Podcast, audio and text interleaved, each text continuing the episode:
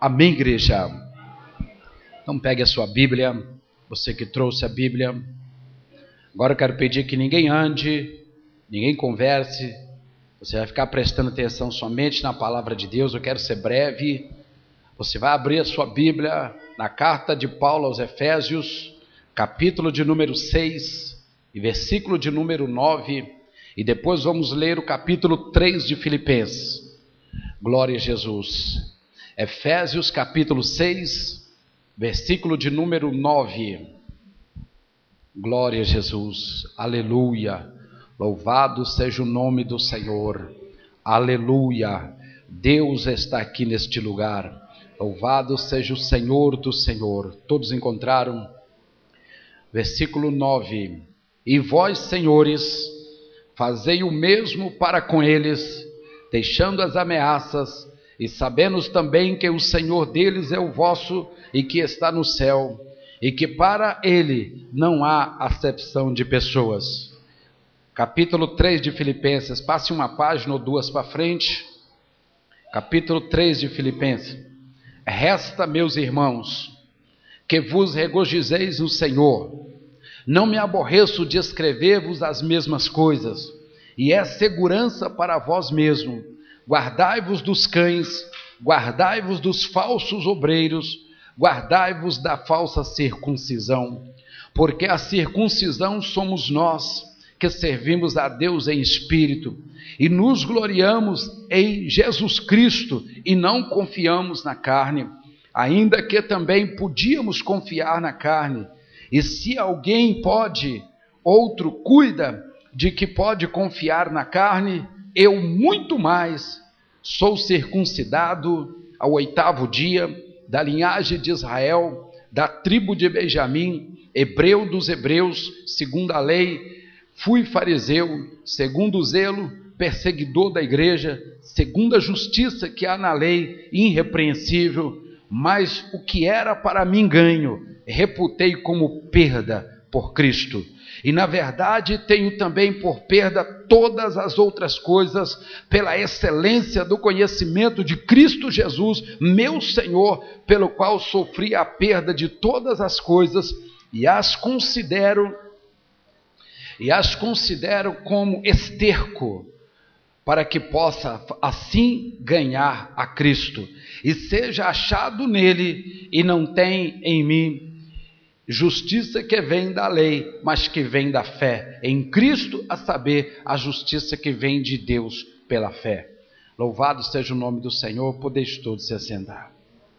O apóstolo Paulo faz um paralelo muito grande. O apóstolo Paulo faz um paralelo muito grande ele começa dizendo em Efésios: Senhores, fazei o mesmo para com todos, deixando a perseguição, porque o Senhor deles é também o vosso, e é aquele que é justo e que está nos céus, e para ele não há acepção de pessoa. Eu fico olhando esse texto aqui e fico pensando como Deus, sendo o Deus Todo-Poderoso, pode olhar para todas as pessoas sem indiferença nenhuma. Quantas pessoas blasfemam, quantas pessoas maldizem a Deus, quantas pessoas desobedecem a Deus, quantas pessoas nem conhecem a Deus, e Deus não faz acepção de nenhuma pessoa. Quando eu olho a Bíblia Sagrada e vejo na Bíblia que Deus, olhando do céu para a terra, não encontrou nenhum homem sequer para que se colocasse na brecha em favor dessa terra, nós começamos a entender que Deus procura porque esta passagem, uma das passagens mais fortes da Bíblia Sagrada, Deus procura homens para que interceda em favor dos homens aqui na terra. Então eu fico feliz porque Deus procura. Se fosse eu a procurar, talvez eu fazia acepção de pessoa. Se fosse você a procurar, talvez você fazia acepção de pessoa. Ah, o meu grupo é mais assim, o meu grupo é mais assado. Mas não, Deus procura.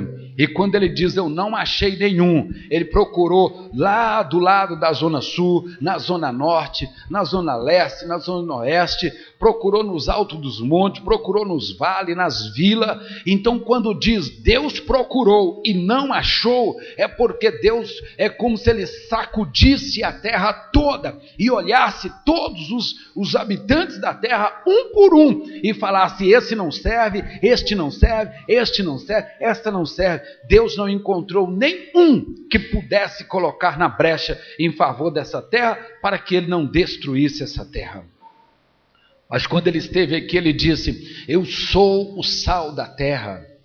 E quando ele, ele passou para nós esta herança, nós também passamos a ser o sal dessa terra.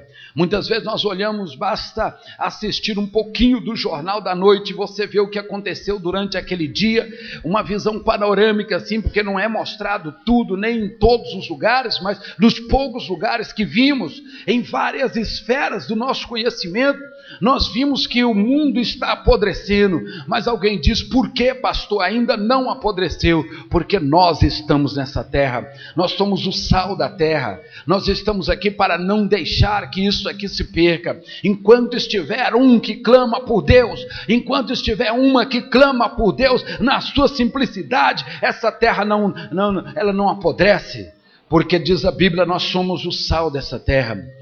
Nós estamos vivendo dias iguais aos dias do passado.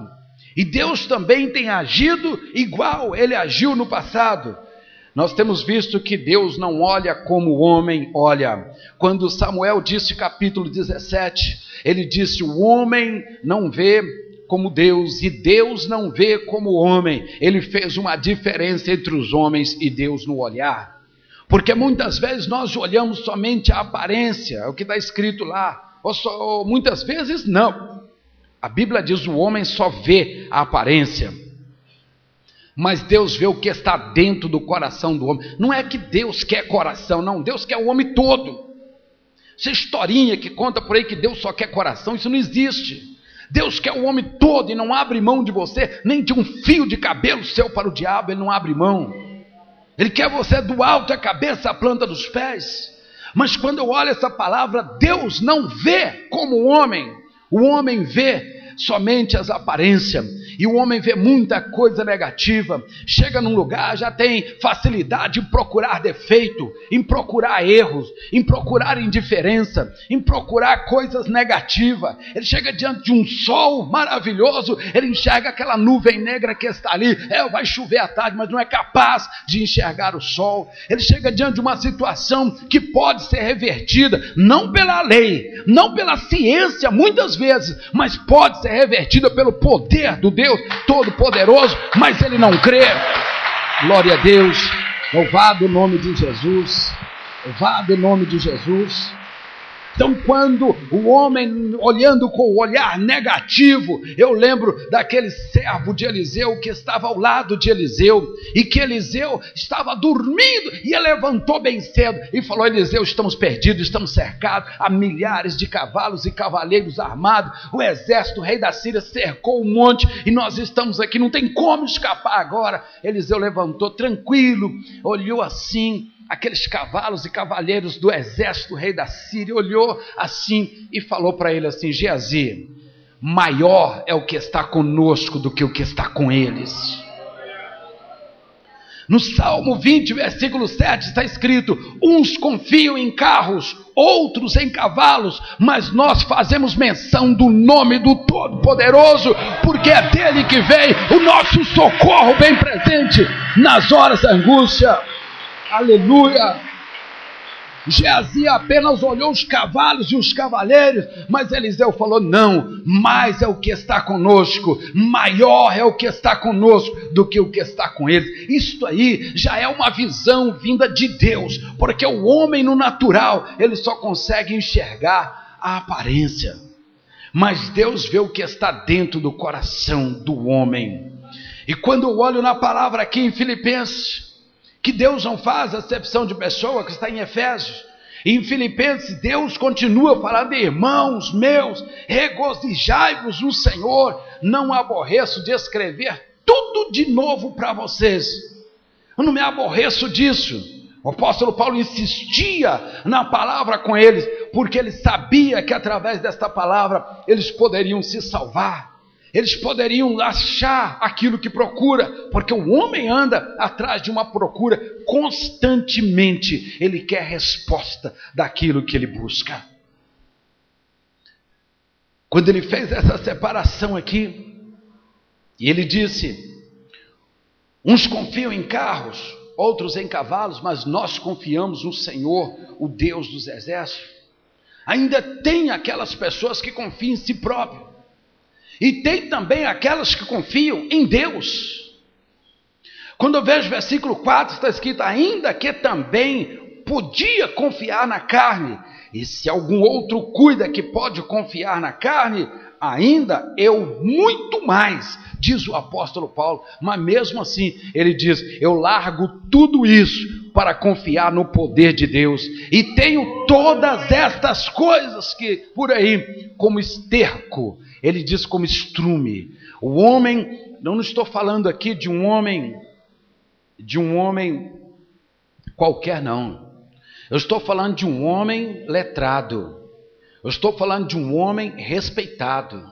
Estou falando de um homem que fazia parte do sinédrio, que era como ser muito mais, né? Muito mais do que um, um, um senador da República hoje. Um homem que conhecia a lei, um homem que era fariseu, um homem que era circuncidado ao oitavo dia, um homem que era da tribo de Benjamim, um homem que tinha todos os atributos da lei e conhecia. Ele diz: Eu largo tudo isso e tenho tudo isso como esterco, por causa do poder de Deus que habita em mim. Então nós vimos os dois lados. Nós vimos aqueles que confiam no poder de Deus e aqueles que confiam na sua própria carne. Como nós estamos vivendo isso hoje? Como o homem está cultuando a si próprio? Você já percebeu? A indústria hoje, para o homem e para as mulheres, na, é, os cosméticos, é a primeira, está na ponta. Por quê? O homem passou a cultuar a si próprio. As academias em todos os lugares você acha. É pecado? Não, pastor, tem que ter, claro, tem que malhar, tem que chegar ao lugar, alguma coisa que está fora. Mas nós vimos que o homem nunca teve tanta vaidade como nos dias de hoje. Ele está cultuando a si próprio. Uns confiam em carros, outros em cavalos, mas nós fazemos menção do nome do Senhor. A Bíblia diz assim: que o homem que confia em si próprio, o homem que confia somente no seu conhecimento, Provérbios 11, 28, o homem que confia apenas nos seus rendimentos, ele está prestes a cair num buraco.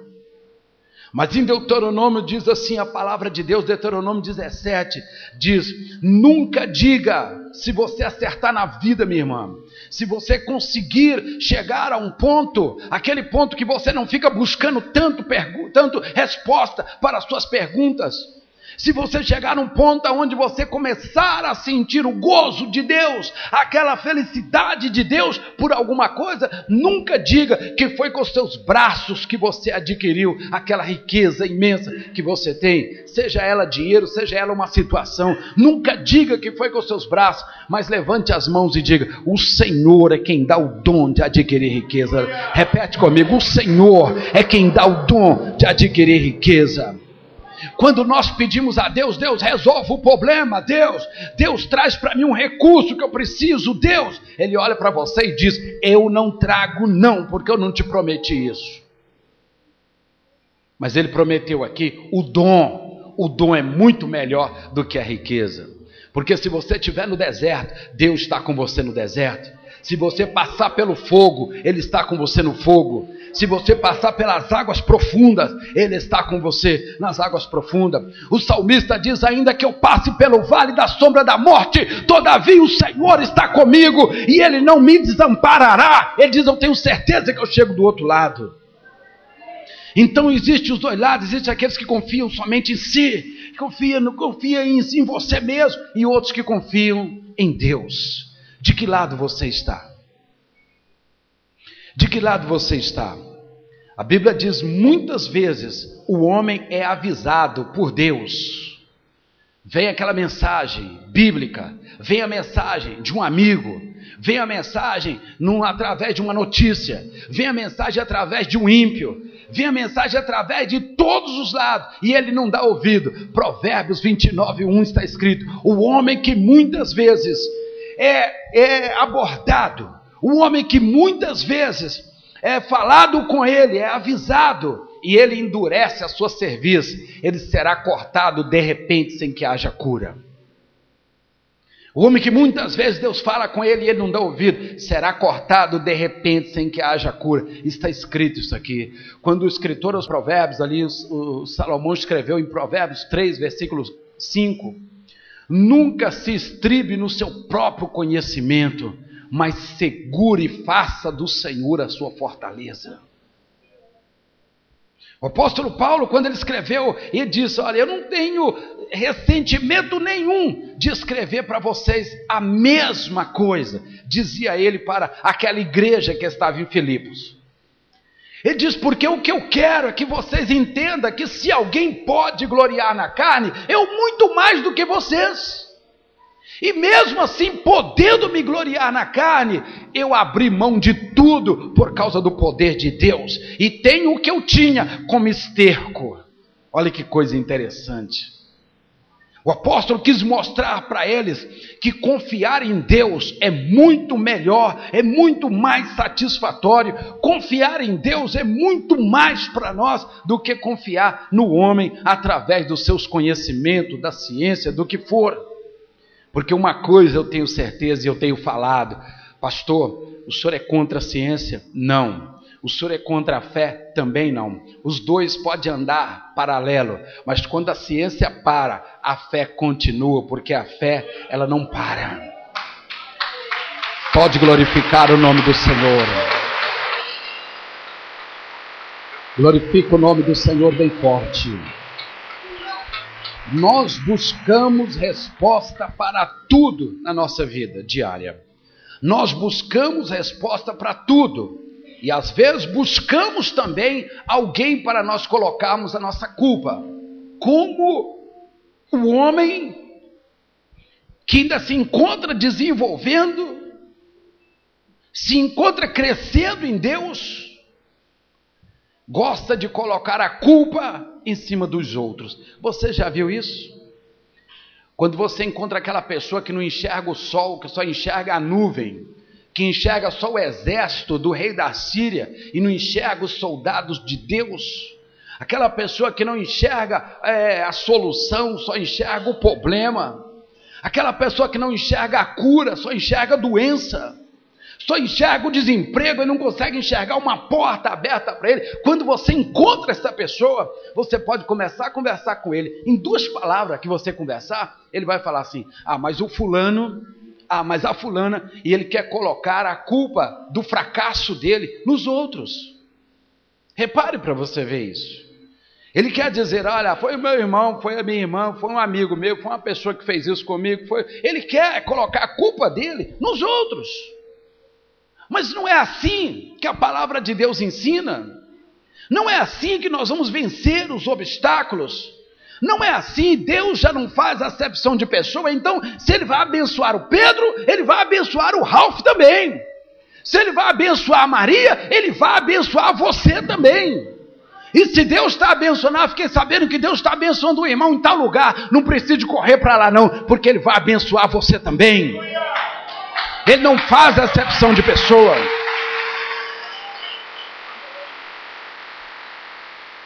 Em Deuteronômio, o Senhor diz assim: cuide em fazer o que eu mando, cuide em obedecer o meu testamento, cuide em obedecer os meus mandamentos, e todas as bênçãos correrão atrás de ti. Se estiver no deserto, ela corre atrás de você. Se estiver no campo, ela corre atrás de você. Se estiver na cidade, ela corre atrás de você. Sabe por quê? O Senhor ordenou a bênção correr atrás de você. Você tem que, quando, quando você conseguir entender isso, que Deus está abençoando lá do outro lado de Belo Horizonte, do outro lado do Brasil, Deus está abençoando lá e que Ele não faz acepção de pessoa, pode começar a levantar sua mãozinha e falar: Deus, aí eu aqui, ó, que a bênção vá atrás de você tam também. Amém? Amém? Mas nós vivemos numa nação, infelizmente, eu sou brasileiro também, tenho que falar isso, mas nós vivemos numa nação aonde o, o povo cultua ainda aquela velha cultura da miséria. E prefere acreditar que para uma pessoa sair de um fundo do poço, ele tem que fazer coisas erradas. Ele prefere acreditar que uma pessoa para crescer um pouquinho no seu conhecimento, na vida, no seu estilo de vida, na sua forma de vida, ele precisa envolver com coisas erradas, porque ele confia somente na carne. Ele não é capaz de confiar que Deus é capaz de levantar um homem e uma mulher e falar: Eu vou fazer de você exemplo no meio todo da onde você vive, para mostrar para os outros que eu quero fazer com eles também. Ele não é capaz disso. Então, quando naquela rua que você mora, o irmão fulano de tal, ou o senhor fulano de tal, começa a crescer na vida, e isso é demonstrado através dos bens materiais, ou, ou da forma de vida que ele assumiu, começa as pessoas a acusar e dizer: olha, fulano deve estar vendendo droga, fulano deve estar traficando, fulano deve estar no espiritismo, deve ter feito pacto com a sua alma e coisa, porque a cultura da miséria veda os olhos do homem. A Bíblia diz em 2 Coríntios 4:4, o Deus deste século cegou o entendimento dos homens para que não resplandecesse nele a luz de Cristo, que é o evangelho. Então Satanás vai cega a, os olhos dos homens e ele não consegue ver uma saída em Deus. Mas eu fico com a palavra de Davi quando ele chegou em Jerusalém, deu uma olhada assim de um lado para o outro assim e falou: uns, uns confiam em imagem de escultura nos montes, estava lá aquelas imagens de escultura cravada nos montes, grandão assim, como tem no Rio de Janeiro também, em outros lugares. E ele olhou e falou assim: uns confiam em Astarote, outros confiam em Baal, olhou para o outro lado, outros confiam em Balaíns e outros deuses da época. E ele falou: Mas eu confio no Senhor. Ele diz: O meu socorro vem do Senhor, que fez os céus e que fez a terra. Se você começar a colocar a sua vida ao amanhecer, colocar a sua vida nas mãos de Deus e falar: Deus, o Senhor me capacitou sim, isso me satisfaz, isso me ajuda. O Senhor me deu tais recursos na vida, isso me ajuda a caminhar. O Senhor me dá saúde todos os dias, isso me ajuda a caminhar. Mas, Senhor, hoje eu preciso é do favor do Senhor. Vá da minha frente, Senhor, e abre todos os caminhos para mim, Senhor. Ó oh, Deus, luta a luta que o inimigo quer contra ó oh, Deus, vá na minha frente. E quando você coloca o seu dia nas mãos de Deus, é impossível, é impossível dar tantas coisas erradas. É impossível o inimigo vencer todas as batalhas contra você. Eu não digo uma ou outra porque nós também vacilamos, mas é impossível você perder todas. Eu não acredito que você perca todas, porque Deus está com você e você colocou o Senhor sobre a sua vida, o Senhor sobre a situação que você vai enfrentar naquele dia, e muitas vezes você não sabe o que você vai enfrentar. O mundo reserva para nós muitas alegrias, mas também reserva muitas tristezas. Uma senhora me ligara hoje da sua casa e me dizia: Pastor, o que é isso? A minha filha levantou alegre, sorrindo. A empregada da casa levantou alegre, sorrindo. E as duas, no final da tarde, estavam sorrindo. E a empregada disse para minha filha: Olha, hoje eu estou num dos melhores dias. É, as coisas estão muito bem. Eu, mas a sua mãe, hoje conversamos e rimos bastante no jardim. O que deve estar reservado para nós hoje? Ela sai dali, vai para casa e é atropelada. Não morreu, mas foi atropelada quase que o inimigo leva a vida dela. Quer dizer, estava tudo perfeito, mas esqueceu de entregar nas mãos de Deus. Quando nós cantamos aqui, depois vamos fazer mais uma estrofe no final, a Deus damos a glória, e que é dele, e que nós colocamos tudo nas mãos dele, nós nos livramos dessas pequenas coisas que o diabo joga na nossa frente. Você é capaz de passar por grandes obstáculos. Quando sair do lado de fora e todos estiverem olhando para aquela nuvem, recolhendo a roupa porque vai chover, você está olhando para o sol e falar que sol bonito, que sol amarelinho. Quando falar para você, fulano está doente, vai morrer, você está enxergando a cura, que sangue precioso que cura, o sangue de Jesus. Quando encontrar homens e mulheres murmurando pelo caminho, falando mal do governo e do, e, e do desemprego que está no país, você vai dizer: Eu estou vendo uma chave que abre toda todas as portas, e quando ele abre, o homem não pode fechar. Você vai ser positivo e não negativo, vai ter os olhos abertos e não fechados, porque Deus está com você. Quando eu vejo Salomão, Salomão, ele subiu ao monte quando ele quis uma mudança com Deus. Até então ele viveu na sombra do pai, do nome do rei. Quem não gostaria de ser filho do rei? Você já pensou eu chegando em todos os lugares, batia lá na porta do barbudo, do Lula, e falava: Ô Lula, é, sai dessa cadeira aí que eu vou sentar, que eu sou filho do rei. Já pensou?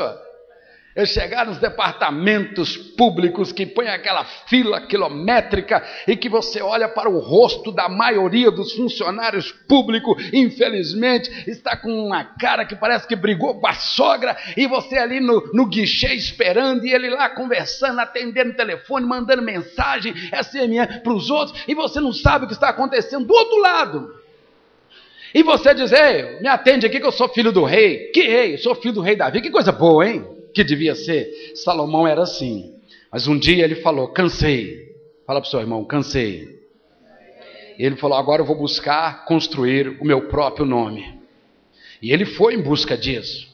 E ele subiu ao monte e falou: Deus, eu vou me sacrificar aqui agora ao Senhor. Eu vou sacrificar. E ele sacrificou. Irmão, Salomão morava na casa da sogra. Salomão não tinha nada, só tinha o nome do pai dele, que era um rei. Né? Mas ele subiu lá e Deus falou: então sacrifica. Ele falou: sacrificou dez animais. Deus olhou e falou assim: hum, tá pouquinho. Ele sacrificou mais dez, com aquele tanto de, de, de auxiliares com ele ali. E Deus falou: e tá pouco demais. Ele sacrificou duzentos. Deus falou: tá pouco demais. Deus foi testando ele para ver até onde ele suportaria até onde ele estava agarrado com as coisas materiais, até onde ele ia ter coragem de apresentar a Deus para ter uma mudança própria. E ele chegou a 900 sacrifícios a Deus. Deus falou: Ih, pouco. 950. Deus falou: Quero mais. Porque Deus ainda viu que ele podia fazer mais. Quando ele completou mil holocaustos a Deus, Deus apareceu na frente dele e falou: Salomão, pede o que você quiser, que eu te dou. Eu não sei se você teria essas duas coragens, duas. Primeira, de sacrificar a Deus por uma mudança. Se as coisas não estão boa para você, se as coisas estão ruins, entra dia e sai dia. Suas palavras são as mesmas. Está difícil, não dá, não consegui, ainda falta, está difícil. Se você continuar da mesma maneira, com o mesmo estilo de vida que você leva, daqui a um ano eu vou ouvir a mesma cantiga. Aqueles que vivem com você vai ouvir a mesma cantiga. Tá difícil, não dá, não tem jeito, tá fechado, tá duro, é, é a crise e, e, e coisas mais. Por quê? Você não mudou. Você não mudou. Quantos confiam na carne? Ah, vai entrar o vereador fulano de tal agora, agora eu vou ter serviço, vai entrar o vereador. Vai nada. Vai entrar o prefeito tal, a prefeita tal, agora mudou, vai, vai mudar tudo, vai nada. Vai não. Pode pôr um presidente louro, negro, africano, o que for lá, não vai mudar nada. Sabe por quê? Só muda para você quando você muda. Só muda para você quando você muda. Então, se você vive uma vida, um estilo de vida, que você não procura uma mudança, daqui a 10 anos vai ser a mesma coisa para você, só que você vai estar com menos força. Salomão viu isso há tempo subiu no monte e a esposa dele, mas a sogra falou: Ei, cadê o rei? O filho do rei? Está lá em cima no monte lá. Ele foi orar com Deus e foi fazer um sacrifício a Deus, porque ele não quer mais a vida dele da mesma maneira. E ele foi. E quando ele desceu de lá, se você pegar em 2 Reis capítulo 3 em diante, você não vai ver ele dando carteirada do nome do pai dele mais. Sabe por quê? Porque ele chegava no lugar e falava: É, resolve isso para mim. Quem é você? Eu sou Salomão. Resolve tudo porque é Salomão. Não precisava dele assinar embaixo, filho do rei Davi. Não precisava. Não precisava dele ser reconhecido como é, é, é, filho do rei Davi, mas não. Ele era, porque ele quis mudar a vida dele.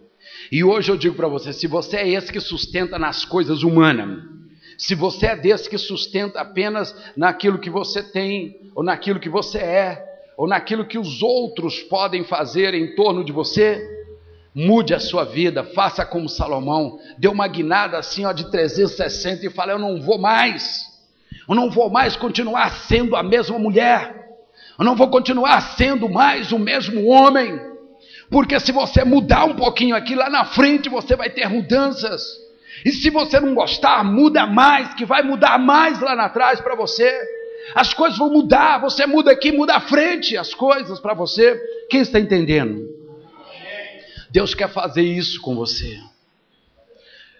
Conta-se uma história de numa num arraial que havia um homem ali que ele era conhecido como o homem sem sorte. Não sei se vocês já ouviram falar disso. É aquele famoso pé frio. Aonde ele chega, fecha tudo. Começa até ventar. O homem sem sorte vem lá. E ele acostumou com aquilo. Mas com isso foi reduzindo a quantidade de amigos. Quem quer ficar perto de um homem sem sorte? Ué, que isso? Ninguém quer. E foi reduzindo o grupo de amigos, foi reduzindo o seu grupo até ele ficar sozinho. Aí ele começou a pensar: essa culpa deve ser de alguém. Alguém deve ter culpa. E deu, deu ser desta maneira. E começou a procurar. Deixa eu ver meu pai. Procurou o pai. O pai era rico, bem sucedido. Tudo que fazia dava certo. Olhou para a mãe e falou: bem sucedida, tudo que fazia dava certo. Então o problema não é genético. Então deve ser de alguém. Ele queria alguém para transferir aquela culpa que estava sobre ele, de um homem sem sorte, mas não encontrava ninguém. Então ele um dia tomou uma decisão e falou: Eu vou ao fim do mundo, porque lá no fim do mundo mora o Criador. E quando eu chegar lá, esse Criador vai ter que dar a resposta para mim, porque eu sou um homem sem sorte, tudo que eu faço dá errado. E esse homem caminhou um dia e um mês, um ano e um dia. E foi numa velocidade da luz. E quando estava prestes a chegar numa floresta, ele encontrou, ele assustou, e havia um lobo amarrado assim, enganchado numas galhas, esquelético. As suas costelas dava para contar quantas costelas tinha no lobo. E o lobo olhou para ele e falou: Ei, me ajude a sair daqui. E ele falou: Que isso? Posso te ajudar não? Eu vou atrás do Criador lá no fim do mundo, porque ele tem que me dar a resposta. Me tire daqui, tem três meses que eu estou vivendo isso. Ele falou: se o meu problema fosse só três meses, estava bom demais. Olha, eu não posso perder tempo com você, não. Mas me tire daqui, me, me tire daqui. Ele diz: não, eu não posso. Pelo menos então diga para o Criador, dizia o lobo, e pergunta para ele por que eu estou sofrendo desta maneira. E ele falou: tá bom, eu, eu pergunto. E foi embora numa velocidade de luz. Caminhou um mês, um dia, um ano e um dia. E quando chegou lá na frente, entrar na outra floresta, ele encontrou uma árvore seca, sem folha. E ele olhou assim, estava caindo mais uma folhinha e só ficou duas folhas na árvore. E ele olhou e falou assim: Você não é árvore, você não tem vergonha de viver no meio dessas outras árvores todas frutíferas? E você nem folha não tem. Olha as suas raízes saindo da terra. Olha aí sua casca toda soltando. Você não é árvore. E ela diz: Eu sou árvore, sim. Me ajuda, eu estou morrendo. E ele diz: Eu não posso, eu não vim aqui para isso. Eu vou correr atrás do Criador lá no fim do mundo, porque ele tem que me dar a resposta. Porque eu sou um homem sem sorte. E a árvore falou: Então pelo menos me ajuda, pergunta para ele por que, que eu estou morrendo. E aquele homem foi na velocidade do vento. Chegou lá, caminhou um dia, um mês, um ano e um dia. Quando ele chegou lá, encontrou uma floresta cheia de flores assim bonita, flores rosas, e encontrou uma moça linda. Encontrou uma moça bonita. E aquela moça o chamou para entrar e ele entrou. E ele descansou na casa daquela moça. E quando ele assustou, já era madrugada. E ele falou: Eu tenho que ir embora porque eu não vim aqui para descansar. Eu tenho que ir ao fim do mundo. Eu tenho que encontrar o Criador e ele tem que me dar a resposta, porque eu sou um homem sem sorte. E aquela moça falou: Não, olha, eu sou muito solitária. Fica aqui comigo. Ele diz: Não, eu tenho que ir embora. E ele diz: Mas faça alguma coisa pela minha solidão, dizia ela. Ele falou: Não, eu não posso. Então diga para o Criador, pelo menos, e pergunte: Por que, que eu sou solitária? E aquele homem foi na velocidade do vento, caminhou mais um dia, um mês, um ano e um dia. E foi lá para frente. Quando ele estava entrando na floresta, ele diz: Aqui deve ser o fim do mundo. Aqui deve viver o Criador. E ele escuta uma voz lá de cima. E a voz dizia para ele: Eu sou o Criador. Eu tenho vários nomes, me colocam vários nomes. E falou tudo o que ele precisava de ouvir, o homem sem sorte. E ele falou para ele: ó, a sua sorte está no mundo. Corra atrás dela e vai atrás dela, porque você vai abraçar com essa sorte. E ele ficou alegre. E quando ele já ia correr, aquela voz disse para ele: Ei, está esquecendo de nada, não? E ele diz: Não, alguém não te pediu um favor no caminho? E diz: Ah, é, foi verdade. Olha, havia um lobo magrelo, esquelético e tal. E contou a história do lobo. Oh, havia uma árvore seca com duas folhas. Contou a história para ele. E havia uma moça muito bonita, morando numa casa cheia de flores, mas era solitária. E contou. E ele deu a resposta para ele. E ele saiu numa velocidade do vento. E quando passou pela casa daquela moça, a moça já estava esperando por ele passar. E falou: Ei, você não vai parar, não. Ele disse: Não, eu descobri o segredo. A minha vitória está lá no mundo. Eu tenho que correr atrás da minha sorte. Eu não vou ser mais um homem sem sorte. Ela diz: Ei, você perguntou o Criador? O que foi que ele falou de mim? Porque eu sou solitária. Tudo bem, ele falou que o seu problema é falta de casamento. Se você arrumar um companheiro, isso aí sara e você não vai ficar solitária mais, vai acabar e você vai ser muito feliz. E vai ser mais feliz ainda aquele que casar com você. Então ela aproveitando o incêndio falou: Ei, você não quer casar comigo? Ele falou: Não, que isso, vou ir embora, eu tenho que buscar a minha bênção. Eu vou atrás porque a minha bênção está no mundo. Eu nunca mais vou ser um homem sem sorte. E saiu correndo.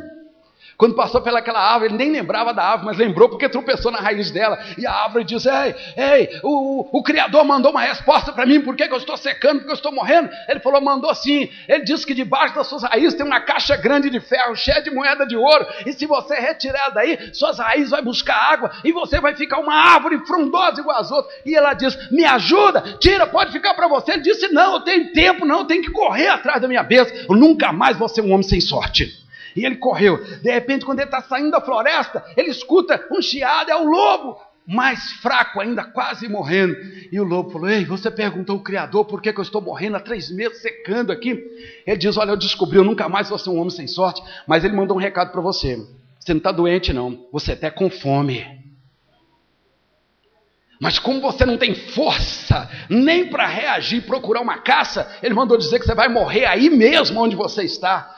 A não ser, a não ser que você encontre alguma criatura bastante estúpida passando por aqui e de repente você consiga comer essa criatura, de repente você sobreviva. E ele correu, quando ele foi correr, aquele lobo esquelético buscou entre os ossos uma força maior e comeu o homem sem sorte.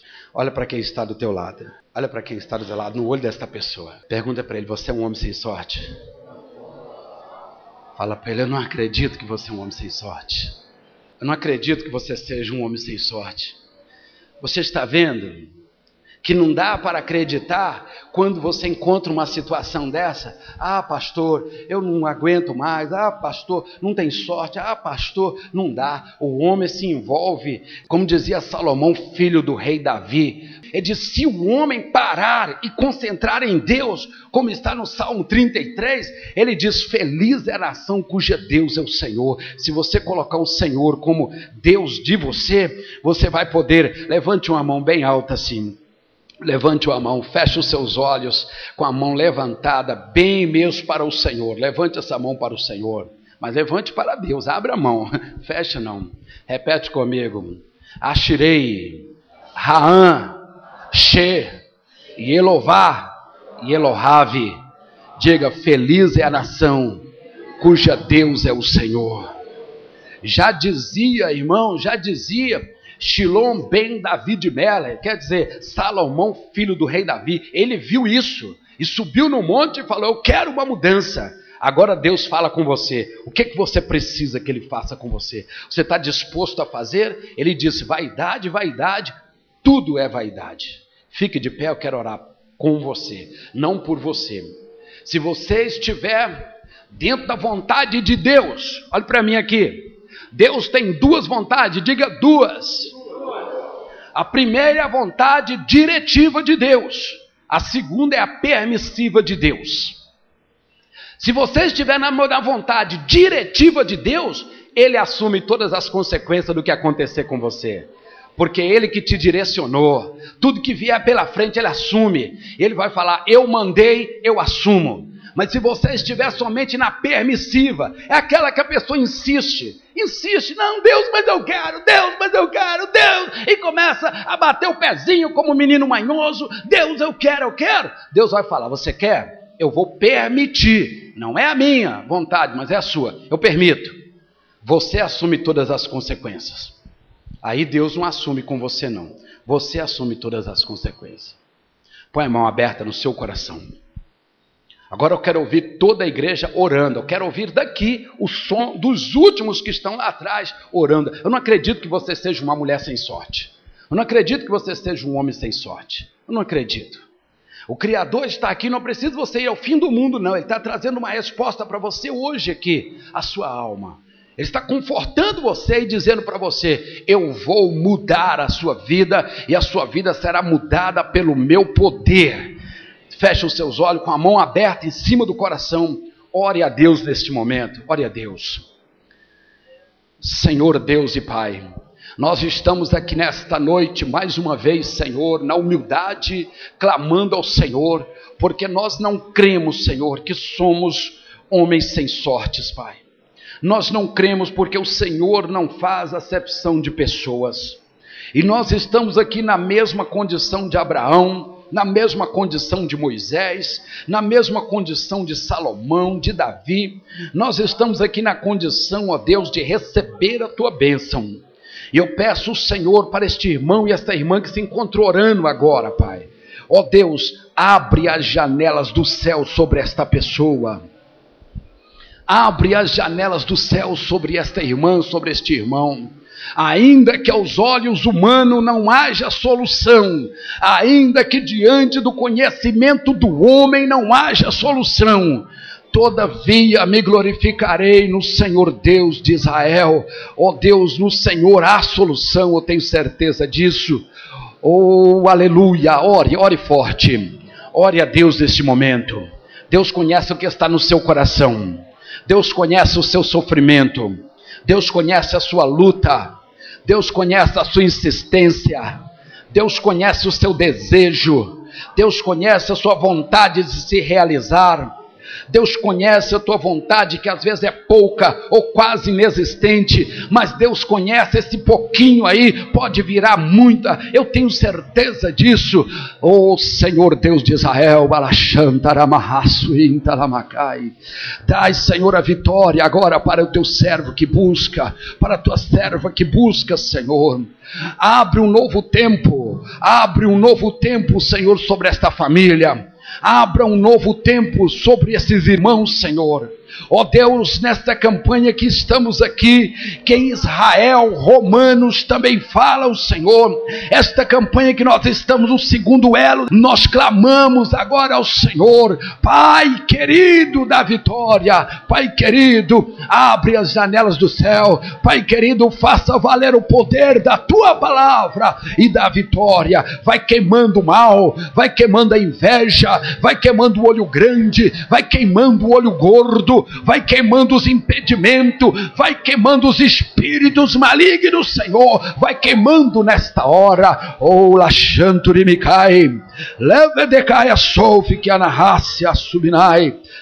ramanto lamachalamagas da vitória, Senhor, esta pessoa agora. Este irmão tem pouco fôlego, esta irmã tem pouco fôlego, Senhor. Talvez não tem fôlego para caminhar mais um dia. Oh, Deus querido, mas o Senhor é poderoso. Entra agora para dar vitória, Senhor. Isto, igreja, ore, ore bem forte, ore forte, com a mão em cima do seu coração. Ore forte aí agora. Louvado o nome do Senhor Jesus. Ore forte. Deus está assinando a sua vitória nesta noite.